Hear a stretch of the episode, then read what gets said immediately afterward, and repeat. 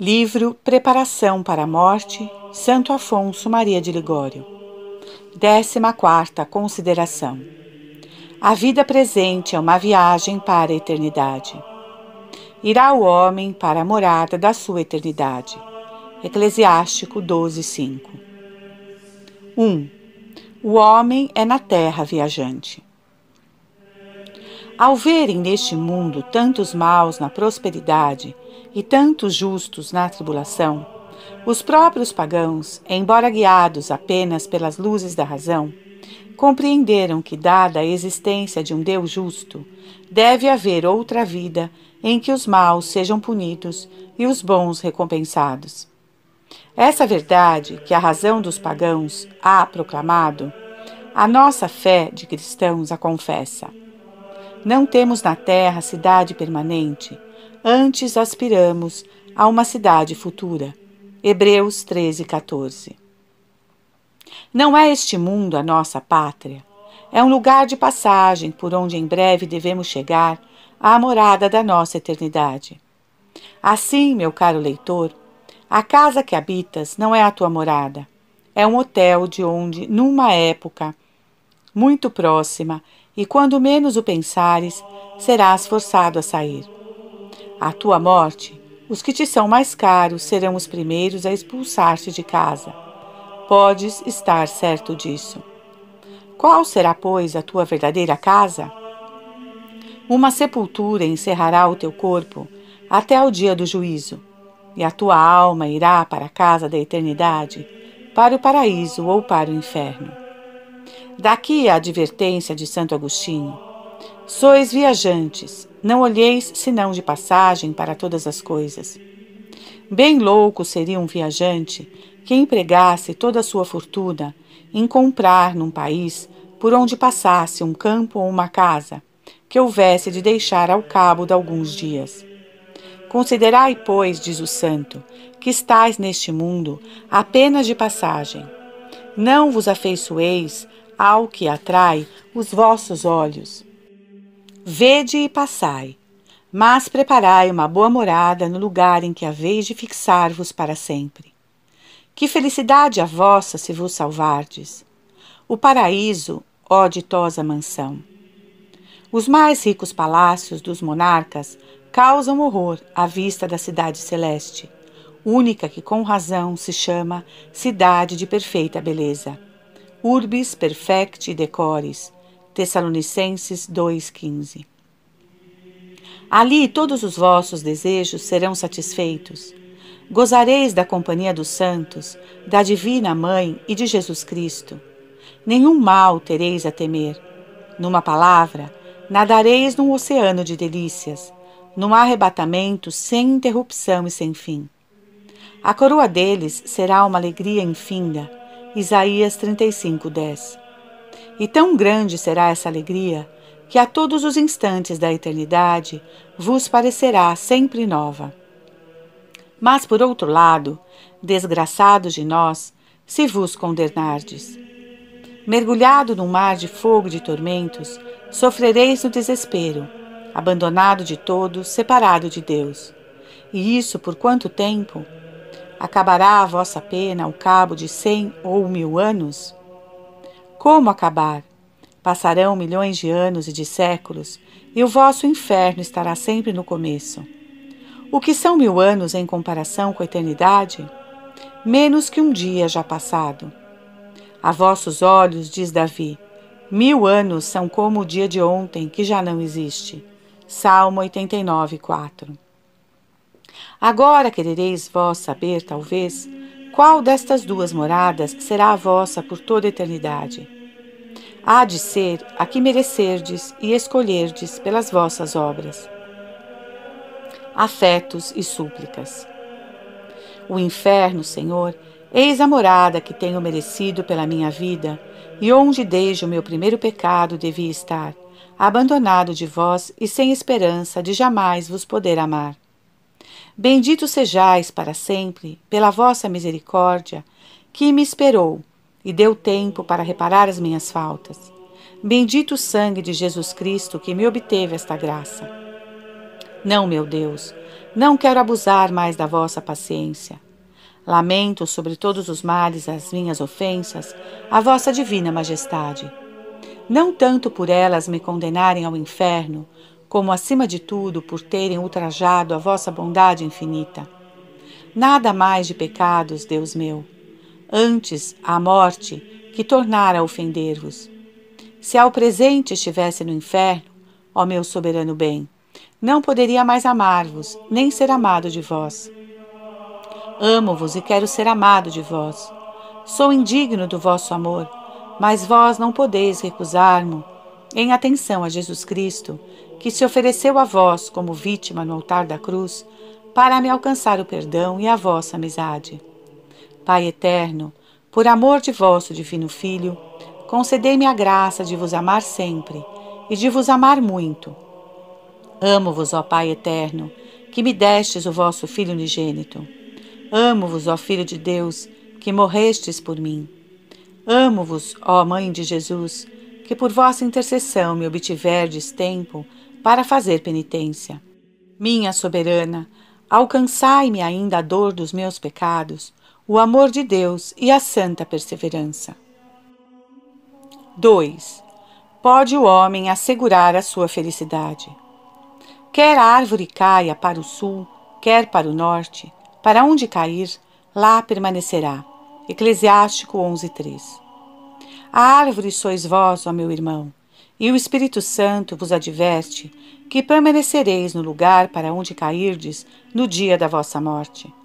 Não há meio termo, ou sempre rei no céu, ou sempre escravo no inferno. Ou para sempre bem-aventurado num oceano de delícias, ou desesperado para sempre num abismo de tormentos. São João Crisóstomo compara entre si o mal rico e Lázaro.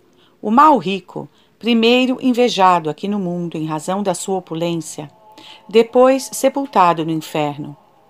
Lázaro, que, depois de ter inspirado compaixão a todos, entrou no número dos bem-aventurados no paraíso. Depois o santo doutor exclama: Ó oh, funesta prosperidade, que arrastou o rico à desgraça eterna! Ó oh, feliz desventura que levou o pobre à eterna felicidade. Muitos se inquietam perguntando de si para si: serei réprobro ou predestinado? Tais inquietações não produzem fruto. Para que lado cai uma árvore quando se deita abaixo? Para onde estiver inclinada. Para que lado pendeis, irmão meu? Que vida levais? Cuidai de inclinar para sempre para o meio-dia é conservai-vos na graça de Deus. Evitai o pecado, assim sereis predestinado e vos salvareis. Para evitardes, porém, o pecado, tende sempre diante dos olhos a eternidade, que Santo Agostinho chama, com razão, o grande pensamento. Este pensamento tem levado inumeráveis jovens a deixar o mundo e viver nos desertos para só cuidarem de sua alma assim tem assegurado a sua salvação. Uma vez salvos, sempre se hão de felicitar da resolução que tomaram. Uma dama que vivia afastada de Deus converteu-se com esta simples advertência do padre Ávila: Senhora, pensai só nessas duas palavras, sempre e nunca.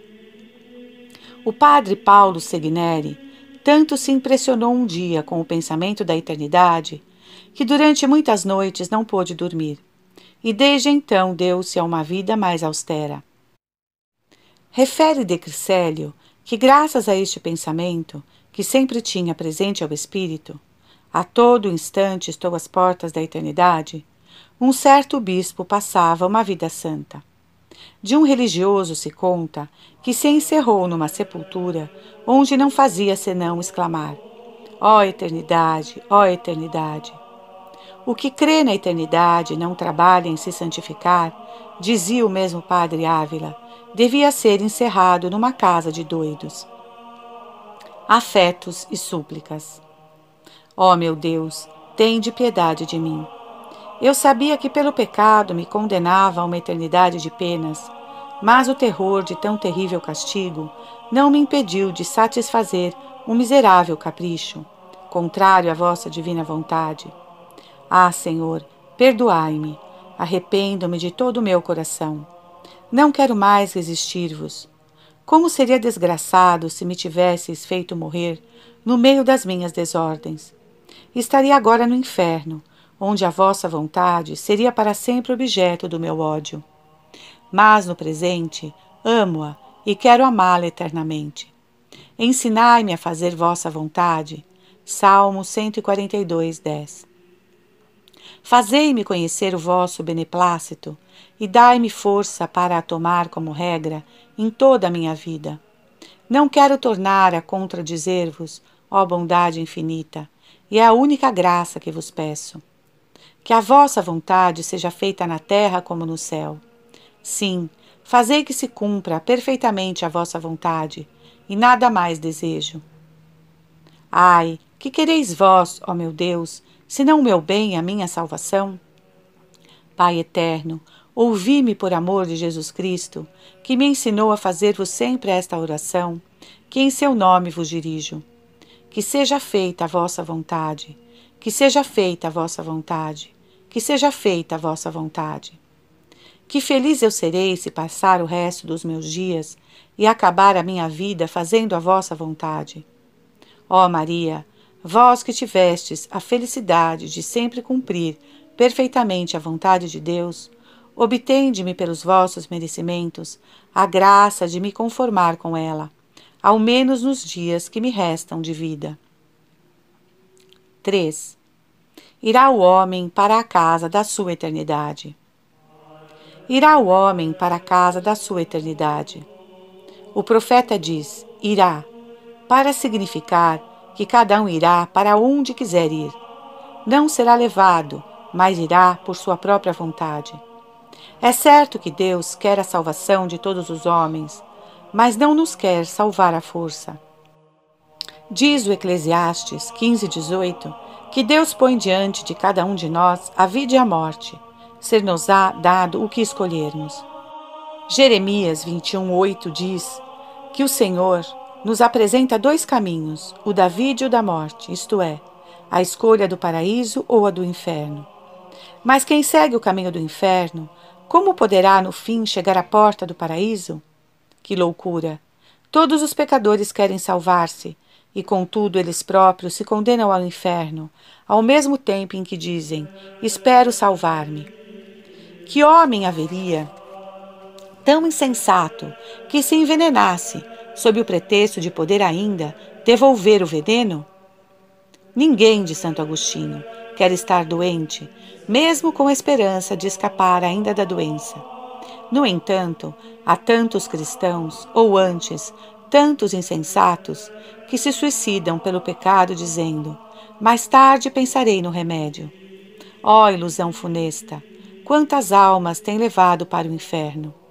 Não sejamos tão loucos, pensemos que se trata da eternidade. Que trabalhos passam os homens para adquirirem uma casa cômoda, bem arejada, em lugar salubre, para nela passarem toda a sua vida? Por que razão, pois, se mostram tão descuidados quando se trata da morada que hão de ter por toda a eternidade? A luta em que estamos empenhados tem por objeto a eternidade, de Santo Euquério. Não se trata de saber se teremos uma casa mais ou menos cômoda, mais ou menos arejada, mas de saber que com os amigos de Deus habitaremos um lugar de todas as delícias, ou num abismo em que penam todos os perversos, heréticos, idólatras, que têm vivido no mundo, num abismo em que estão reunidos todos os tormentos. E não se trata de uma duração de vinte ou quarenta anos, mas de uma duração sem limites. E negócio em que vale bem a pena pensar com madureza não é assunto de pouca importância, é o único que verdadeiramente nos importa. Quando Tomás More foi condenado à morte por Henrique VIII, Luísa, sua mulher, insistia com ele para que fizesse a vontade do tirano. Dize-me, Luísa, lhe perguntou ele, vedes que já estou velho Quantos anos poderei viver ainda? Sua mulher respondeu-lhe: Podereis viver ainda vinte anos. Triste negócio, replicou Tomás. Por vinte anos de vida neste mundo, quereis vós que eu perca uma eternidade de ventura e me condene a uma eternidade de penas? Meu Deus, iluminai-nos. Se a eternidade fosse uma coisa duvidosa, se fosse apenas uma opinião provável, ainda assim deveríamos, por todos os nossos cuidados, em viver bem, para não nos expormos ao perigo de ser eternamente desgraçados, no caso de tal opinião sair verdadeira. Mas este ponto de nenhum modo é duvidoso, é absolutamente certo. Não é uma opinião, é uma verdade de fé. Irá o homem para a casa da sua eternidade. Mas ai, a falta de fé, e tal é, de Santa Teresa, a causa de tantos pecados e da condenação de tantos cristãos. Reanimemos, pois, sem cessar a nossa fé, dizendo: Creio na vida eterna, creio que depois da vida presente se seguirá outra que não terá fim. Não deixemos jamais esse pensamento e ajuntemo-nos o emprego dos meios próprios para assegurar a nossa salvação. A frequência dos sacramentos, a meditação cotidiana, a fuga das ocasiões perigosas. E se além disto for necessário deixar o mundo, deixemo-lo. Nada seria demais para assegurar o bom êxito de um negócio tão importante. Nenhuma precaução é demasiada quando está em jogo uma eternidade, diz São Bernardo. Afetos e súplicas. É, pois, verdade, ó Deus meu, que não há meio termo, ou serei sempre feliz, ou sempre desgraçado, ou ter em sorte um oceano de alegrias, ou um oceano de dores. Se não gozar sempre da vossa presença no paraíso, sempre estarei separado de vós no inferno. E este inferno, muitas vezes, sei com certeza, sim, muitas vezes o tenho merecido. Felizmente, com não menos certeza, sei que perdoais a todos os que se arrependem e livrai do inferno que esperam em vós. Fostes vós que me destes a segurança disso. Ele apelará para mim. Eu o libertarei e glorificarei. Salmo 90, 15. Apressai-vos, pois, Senhor, apressai-vos a perdoar-me e a livrar-me do inferno. Lamento, ó bem soberano, lamento acima de tudo as ofensas que vos tenho feito. Não tardeis a estabelecer-me na graça e dai-me o vosso santo amor. Se já tivesse no inferno, não poderia mais amar-vos, não poderia senão odiar-vos sempre. Mas, Deus meu, que mal me haveis feito para que eu vos odiasse? Amaste-me até a morte, sois digno de um amor infinito. Ó Senhor, não permitais que venha separar-me de vós. Amo-vos e quero amar-vos sempre. Quem, pois, nos separará da caridade de Jesus Cristo? Romanos 8,35 Ah, meu Jesus, só o pecado pode separar-me de vós. Não o permitais, peço-vos, por este sangue que por mim derramastes. Fazei-me antes morrer, mas não permitais que seja separado de vós. Ó Maria, minha rainha e minha mãe, prestai-me o socorro das vossas preces, que eu morra, que morra antes mil vezes, do que ter ainda a desgraça de me separar do amor do vosso divino Filho.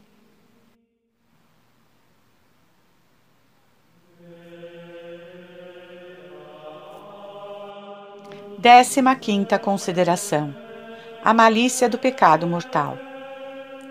Criei filhos, cerquei-os de glória, e eles desprezaram-me. Isaías 1, 2. 1. O pecador ultraja a Deus.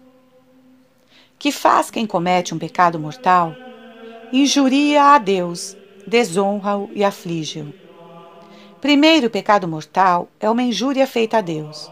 Segundo Santo Tomás, a malícia de uma injúria mede-se pela pessoa que a recebe e pela que a faz.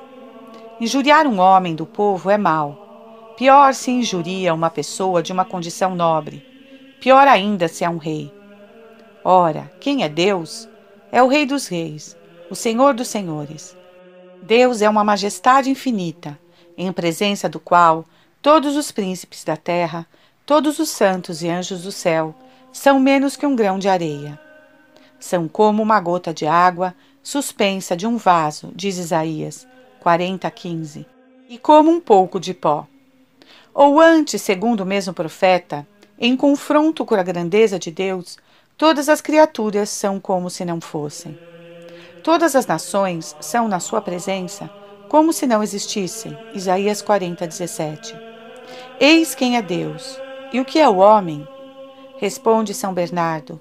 É um montículo de lodo vil, pasto dos vermes que já o esperam para o devorarem.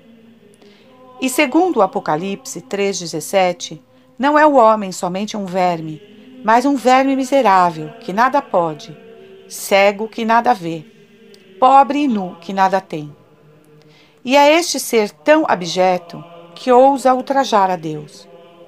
O mesmo santo exclama: Como é que um pó vil tem a audácia de provocar essa majestade terrível? Razão tem o doutor Angélico em dizer que o pecado do homem encerra uma malícia infinita. Santo Agostinho vai mais longe, chamando ao pecado, sem nenhuma restrição, um mal infinito, infinitum malum. De onde conclui que a morte, ou até o aniquilamento voluntário de todos os anjos e de todos os homens, seria uma preparação insuficiente do ultraje feito a Deus por um só pecado. Deus pune o pecado mortal com o grande suplício do inferno. Mas qualquer que seja o castigo, todos os teólogos convêm que sempre o castigo é inferior ao que o pecado merece. Citra condignum. Que pena poderia jamais igualar o crime de um vil, nada que ousa desafiar o seu Senhor? É Deus o soberano Senhor de todas as coisas, porque tudo criou. De vós depende todos os seres. Vós fizestes o céu e a terra. E de fato todas as criaturas obedecem a Deus. Obedecem-lhe os ventos e o mar, diz São Mateus. E segundo Davi, o fogo, a saraiva, a neve, o gelo e todos os elementos cumprem as suas ordens. Mateus 8, 27. Fogo e granizo, neve e neblina, vendaval prozeloso, dócil às suas ordens. Salmo 148, 8. Mas que faz o homem quando peca? Diz a Deus: Senhor, não quero servir-vos. Quebraste o meu jugo e disseste: Não vos servirei. Jeremias 2:20. Diz-lhe o Senhor: Não te vingues do teu próximo. O homem responde-lhe: Pela minha parte quero vingar-me. Não tomes os bens alheios, e quero apropriar-me deles. Abstente deste prazer desonesto, não quero abster-me. Fala o pecador a Deus como Faraó, a quem Moisés mandava em nome de Deus que desse a liberdade a seu povo. Faraó respondera: Quem é o Senhor para que eu lhe obedeças? Não conheço o Senhor. Êxodo 5:2. Eis a linguagem do pecador. Senhor, eu não vos conheço. Quero fazer o que me apraz. Numa palavra, ultraja-o de frente e volta-lhe as costas. Consiste propriamente o pecado mortal em voltar as costas a Deus. É nesses termos que o Senhor se queixa do pecador. Tu me abandonaste, não quiseste seguir-me. Jeremias 15:6. Foste tu, ó ingrato, que me deixastes, porque eu nunca te teria deixado. Foste o primeiro, afastaste de mim. Fica explicado que Deus aborrece o pecado. Poderá fazer menos do que aborrecer quem o comete? O ímpio e sua iniquidade são odiosos a Deus por igual, assegura o sábio. 14, 9. E não recusa o homem diante da ideia de se declarar inimigo de Deus, desafiá-lo como se fora seu igual, de se armar contra o Onipotente. Jó 15, 25. Que direis de uma formiga que pretendesse medir-se com um homem armado? É Deus esse ser potente que criou do nada por um aceno o céu e a terra, e que por outro sinal poderia submergir tudo no nada. Com um simples aceno da sua cabeça, diz a Escritura, pode destruir o mundo inteiro. Segundo Macabeus 8,18. É contra este grande Deus que o pecador ousa levantar a mão. Na sua insolência, ousa atacá-lo e insultá-lo depois de uma tal abominação, cobre-se com o escudo da própria estupidez e de uma ignorância afetada, porque levantou a mão contra Deus e desafiou o Todo-Poderoso. Jó 15, 25. Que fiz, pergunta-se. Que grande mal há neste pecado? Por outro lado, Deus é misericordioso e indulgente com os pecadores. Que ultraje, que temeridade, que cegueira. Afetos e súplicas. Eis a vossos pés, ó meu Deus, este rebelde, este temerário, que tantas vezes teve a audácia de vos injuriar na vossa presença e voltar-vos as costas.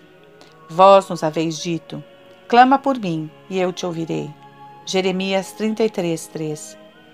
Confesso que é pouco para mim um inferno, mas vós sabeis, Senhor, que sinto mais ter-vos ofendido do que sentiria a perda de todos os meus bens Detesto os meus pecados mais que a morte. Suplico-vos que me perdoeis e não permitais que vos desgoste mais. Tendes-me esperado para que eu bendiga sempre a vossa misericórdia e vos ame.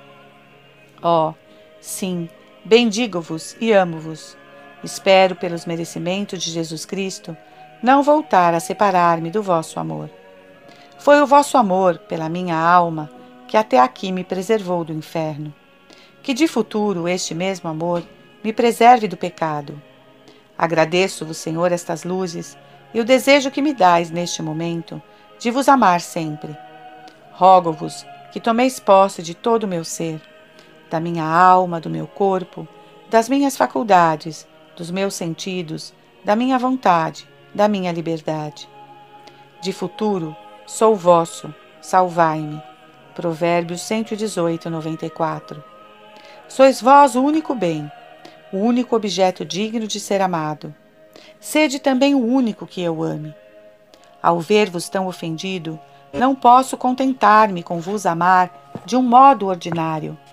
Quero amar-vos muito, para vos compensar dos ultrajes que vos são prodigalizados. A graça de que necessito para este fim, espero-a da vossa onipotência. Como também, ó Maria, com os vossos rogos, que tudo podem diante de Deus. 2. O pecador desonra a Deus. O pecador não só injuria a Deus, mas desonra-o, segundo a expressão de São Paulo. Pela transgressão da lei, desonrais a Deus. Romanos 2, 23. Com efeito, o pecador renuncia à sua graça e, a troco de um prazer indigno, calca aos pés a amizade de Deus. Se o homem consentisse em perder a amizade de Deus para ganhar um reino, ou mesmo o mundo inteiro, fazia um grande mal, porque a amizade de Deus vale mais que o mundo, mais que mil mundos. Mas qual é o motivo de tantas ofensas a Deus? Uma ambição, um transporte de cólera, um prazer brutal, um capricho, uma fumaça vã. Ultrajaram-me, diz o próprio Senhor, por um punhado de cevada e por um bocado de pão. Ezequiel 13, 19. Quando o pecador entra a deliberar se consentirá ou não no pecado, toma, por assim dizer, a balança na mão. Põe de um lado a graça de Deus, do outro esta paixão, essa fumaça, esse prazer, para ver o que na sua estima pesa mais e merece preferência. Quando depois se decide a pecar, declara que a seus olhos essa paixão, esse prazer, é preferível à amizade de Deus. Que afronta para um Deus!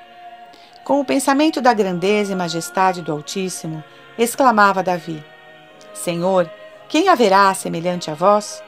Salmo 34, 10.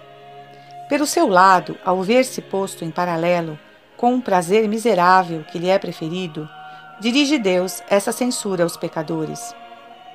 A que é que me comparastes? Isaías 40, 25. Valia mais que a minha graça este vil prazer? Vós me haveis tratado com o maior desprezo. Ezequiel 23, 35. Não teríeis cometido esse pecado se ele vos tivesse custado uma das vossas mãos, ou só dez moedas, ou talvez ainda menos. Assim ajunta Silvano, só Deus é de tão pouco valor aos vossos olhos, que o trocais por um movimento desordenado, por um vil capricho?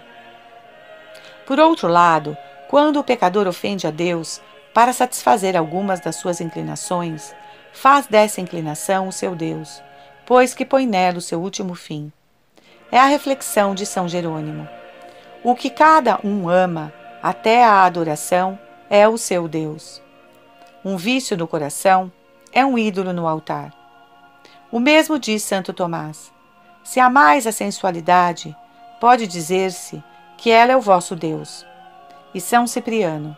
Quando o homem prefere um objeto qualquer a Deus, faz dele o seu Deus. Tendo se revoltado contra o Senhor, resolveu Jeroboão levar os seus súditos à mesma infidelidade. Para isso lhes apresentou os seus ídolos. Eis, ó Israel, os teus deuses. 1 Reis 12, 28. É o que faz o demônio.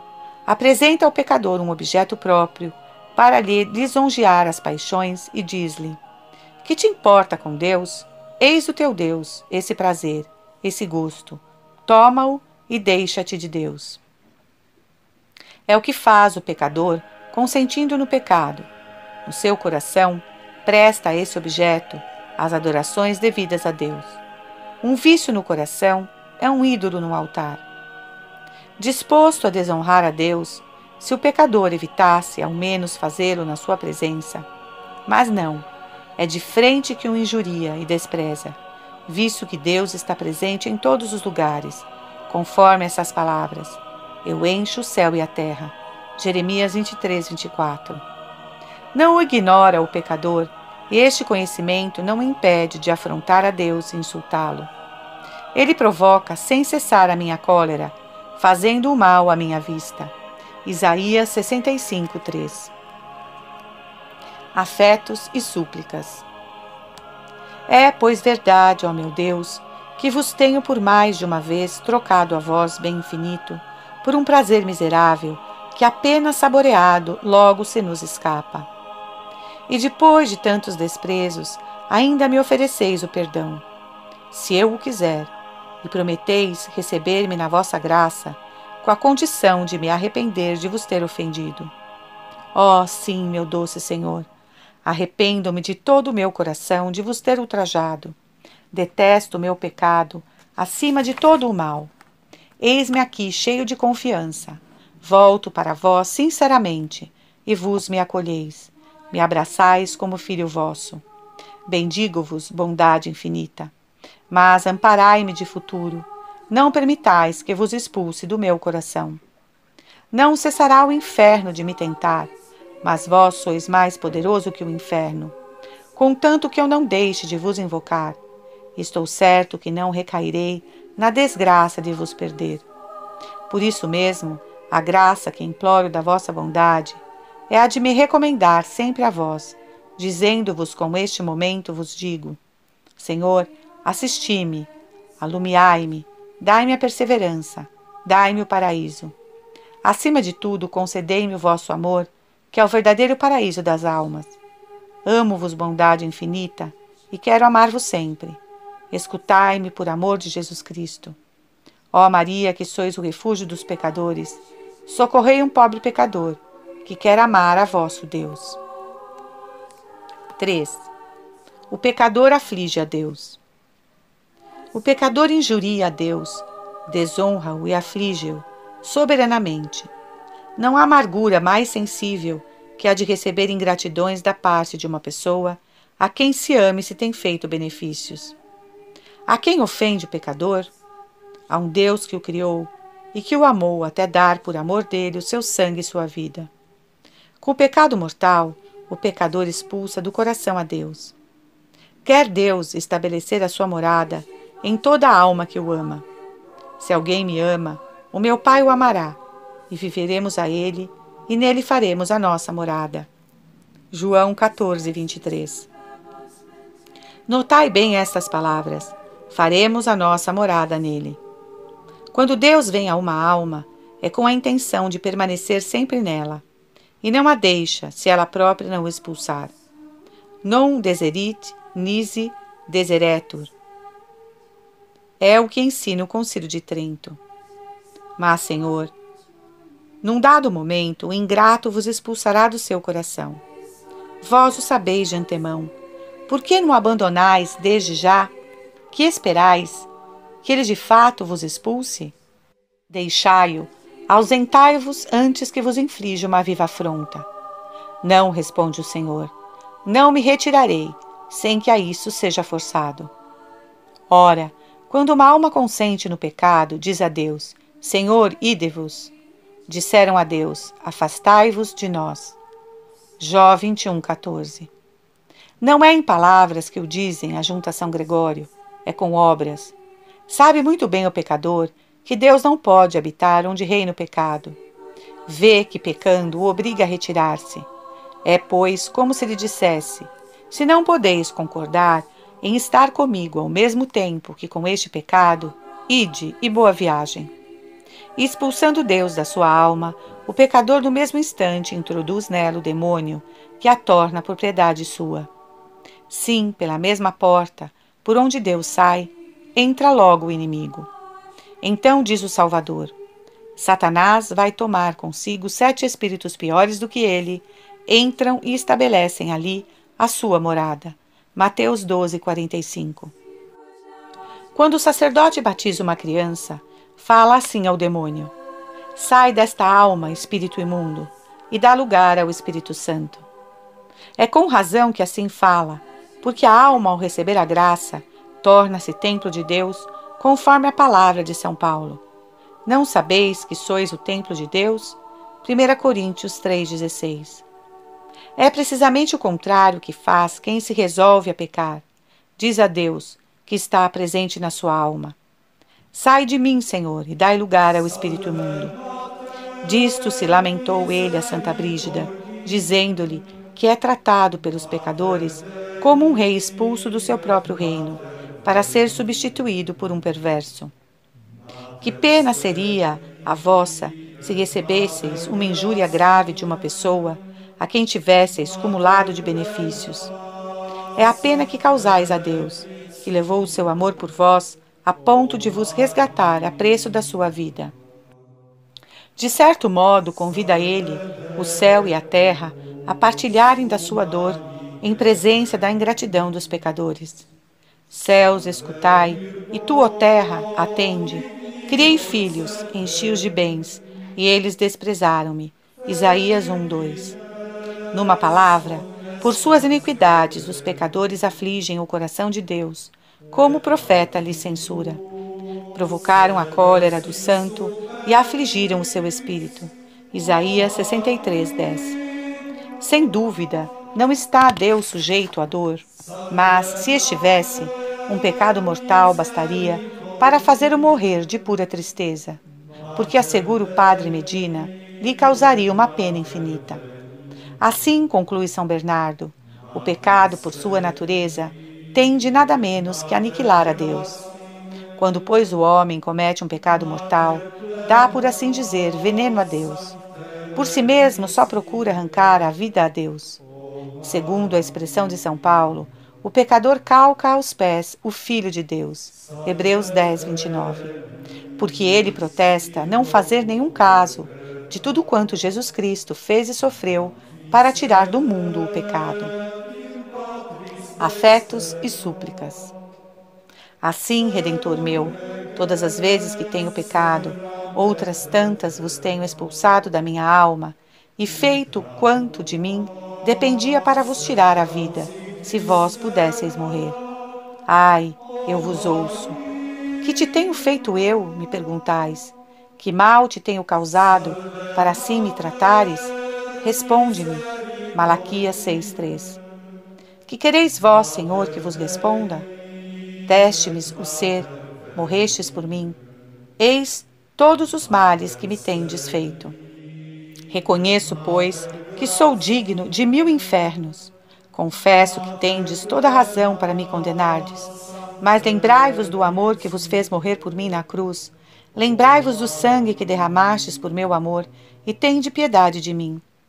Ai, bem o sei, não quereis que eu desespere. Ou melhor, conservai-vos à porta do meu coração, de onde vos tenho banido. Aí bateis pelas vossas inspirações, para que vos receba nele. Disso me advertis, dizendo: Estou de pé à porta e bato. Apocalipse 3:20. Sim, Jesus meu, expulso o pecado do meu coração. Arrependo-me do íntimo da alma e amo-vos sobre todas as coisas. Entrai, meu amor, a porta está aberta. Entrai, e não vos separeis mais de mim. Prendei-me a vós pelo vínculo do vosso amor, e nunca permitais que eu vos deixe. Não, Deus meu, não nos separaremos mais. Ó Maria, minha mãe, socorrei-me sempre. Pedi a Jesus por mim. Obtende-me a felicidade de não tornar a perder a sua graça. Mater plena.